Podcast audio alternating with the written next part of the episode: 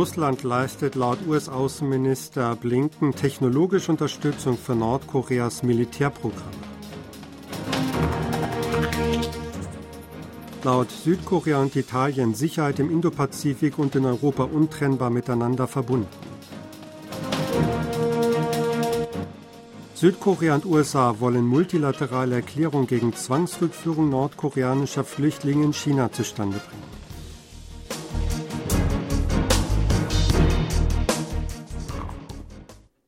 Die militärische Zusammenarbeit zwischen Nordkorea und Russland läuft laut US-Außenminister Anthony Blinken in beiden Richtungen. Man sehe, dass Nordkorea militärische Ausrüstung an Russland liefere. Man beobachte jedoch auch, dass Russland technologische Unterstützung für Nordkoreas Militärprogramme leiste, sagte Blinken heute auf der gemeinsamen Pressekonferenz im Anschluss an sein Gespräch mit dem südkoreanischen Außenminister Park Jin in Seoul. Die USA würden sich weiterhin gemeinsam mit Südkorea und anderen Ländern, mit denen man Interessen teile, bemühen, um Russlands Versuche, militärische Ausrüstung von Nordkorea zu erwerben, aufzudecken und dagegen vorzugehen. Sie würden die technologische Unterstützung, die Russland Nordkorea anbiete, sehr genau beobachten, sagte Blinken weiter. Park teilte die Meinung mit, dass China nicht in der Situation sei, die Annäherung zwischen Nordkorea und Russland und die militärische Kooperation und den Waffenhandel zwischen beiden Ländern gutheißen zu können. Es liege nicht im nationalen Interesse Chinas, wenn inmitten der sich verschärfenden Sicherheitskrise in Europa aufgrund des Kriegs in der Ukraine die Spannungen in Nordostasien infolge der militärischen Kooperation und des Waffenhandels zwischen Nordkorea und Russland eskalieren würden, hieß es. Südkoreas Präsident Yoon Song-yeol und sein italienischer Amtskollege Sergio Mattarella haben sich auf eine engere Zusammenarbeit beider Länder verständigt. Beide waren bei ihrem Treffen am Mittwoch in Seoul der Ansicht, dass die Sicherheit in der indopazifischen Region und in Europa untrennbar miteinander verbunden sind. Wie das Präsidialamt in Seoul mitteilte, hätten sich beide auf eine enge Zusammenarbeit in der nordkoreanischen Nuklearfrage verständigt. Auch für die Verbesserung der Menschenrechtslage Nordkorea wollten sie sich einsetzen. Darüber hinaus wollen beide Seiten mit der internationalen Gemeinschaft zusammenarbeiten, damit der Krieg zwischen Russland und der Ukraine beendet und Frieden wiederhergestellt werden kann. Im Bereich der Raumfahrt und Spitzentechnologie einschließlich Wasserstoff und künstliche Intelligenz wollen beide Seiten ebenfalls enger kooperieren. Südkorea und die Vereinigten Staaten wollen die Verabschiedung einer multilateralen gemeinsamen Erklärung verwirklichen, in der Besorgnis über die Zwangsrückführungen nordkoreanischer Flüchtlinge in China zum Ausdruck kommt. Auch soll darin die internationale Gemeinschaft zur Geschlossenheit gegen solche Rückführungen aufgerufen werden. Einen entsprechenden Plan präsentierte Yi Xinhua, Botschafterin für internationale Zusammenarbeit bei Menschenrechten in Nordkorea im südkoreanischen Außenministerium, bei einem Treffen mit südkoreanischen Korrespondenten am Mittwoch in Washington. Anwesend war auch Julie Turner, Sondergesandte für nordkoreanische Menschenrechtsfragen im US-Außenministerium. Turner forderte, die internationale Gemeinschaft sollte gemeinsam die chinesische Regierung auffordern, nordkoreanische Asylsuchende nicht abzuschieben. Nach Angaben des Weißen Hauses wird das Engagement der USA gegenüber Südkorea durch den Krieg zwischen Russland und der Ukraine und den Krieg im Nahen Osten nicht beeinflusst. Das sagte der Kommunikationsdirektor des Nationalen Sicherheitsrats der USA, John Kirby, am Mittwoch bei einer Pressekonferenz in Washington.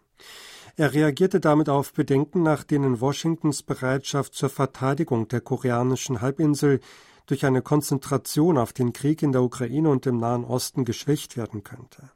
US-Präsident Joe Biden habe einiges mehr an Energie sowie Anstrengungen aufgewandt, um sicherzustellen, dass Washington seinen Verpflichtungen gegenüber Seoul nachkommen kann. Der Sprecher nannte in diesem Zusammenhang zusätzliche Übungen, verbesserte geheimdienstliche Kapazitäten in Bezug auf die koreanische Halbinsel und die Aufrechterhaltung einer sehr robusten Verteidigung im Indopazifik. Die Generalversammlung der Vereinten Nationen hat Nordkorea aufgefordert, die Entwicklung von Atomwaffen zu stoppen und zur Internationalen Atomenergiebehörde IAEA zurückzukehren. Eine entsprechende Resolution wurde auf einer Sitzung der UN-Generalversammlung am Mittwoch am UN-Hauptquartier New York angenommen. Bei dem Treffen ging es um die Bewertung des Jahresberichts 2022 der IAEA. Darin steht, dass das nordkoreanische Atomwaffenprogramm einen klaren Verstoß gegen Resolutionen des UN-Sicherheitsrats darstelle. Dabei wird darauf hingewiesen, dass Nordkorea der IAEA den Zugang zum Atomkomplex Yongbyon untersagt. Australien brachte demnach eine Resolution ein, in der Besorgnis über Russlands Drohung mit dem Einsatz von Atomwaffen im Krieg gegen die Ukraine geäußert und Nordkoreas Bemühungen um die Entwicklung von Atomwaffen und Projektilen verurteilt werden. Das südkoreanische Vereinigungsministerium hat Nordkorea gewarnt, nachdem dieses wegen der Entscheidung des südkoreanischen Verfassungsgerichts zugunsten anti-nordkoreanischer Flugblattaktionen gedroht hatte. Das Verfassungsgericht hat im September geurteilt, dass die gesetzlichen Bestimmungen zum Verbot anti-nordkoreanischer Flugblattaktionen verfassungswidrig seien.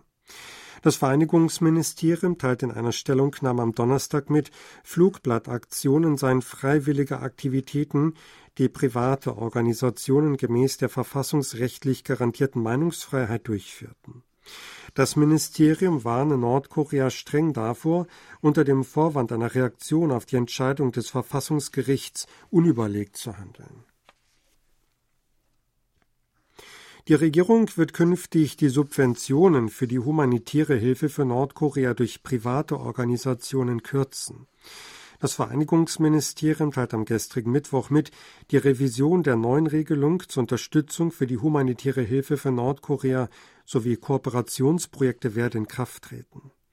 Nach der revidierten Regelung werden die Beihilfen von derzeit 70 Prozent der gesamten Projektkosten im Jahr auf 50 Prozent gekürzt. Zudem wird es nicht mehr möglich sein, dass die Organisationen sowohl Subventionen des Vereinigungsministeriums als auch der Kommunalverwaltungen beantragen.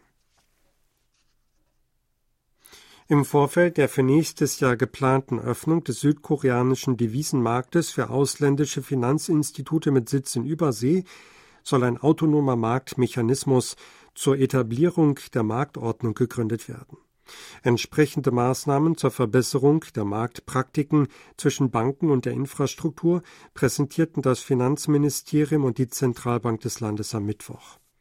Die Devisenbehörden beschlossen, einen Ausschuss für die autonome Einhaltung des Verhaltenskodex bis Jahresende ins Leben zu rufen.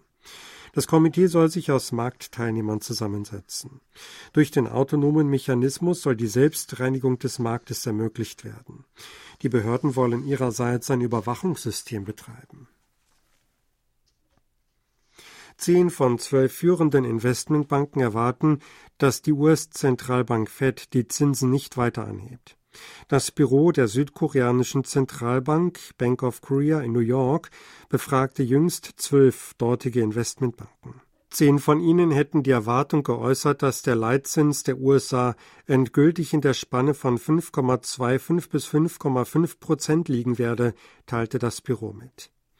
Die restlichen zwei gingen davon aus, dass das Zinsniveau um 0,25 Prozentpunkte auf die Spanne von 5,5 bis 5,75 Prozent angehoben wird. Bei einer Untersuchung im Oktober rechneten neun der zwölf Investmentbanken mit einer Einfrierung bei 5,2 bis 5,5 Prozent, während drei eine Erhöhung auf 5,5 bis 5,75 Prozent erwarteten. Der bei den Finanzmarktindikatoren zugrunde gelegte Leitzins zu Ende dieses Jahres liegt bei 5,35 Prozent. Vor einem Monat waren es 5,42 Prozent. Sie hörten aktuelle Meldungen aus Seoul, gesprochen von Sebastian Ratzer.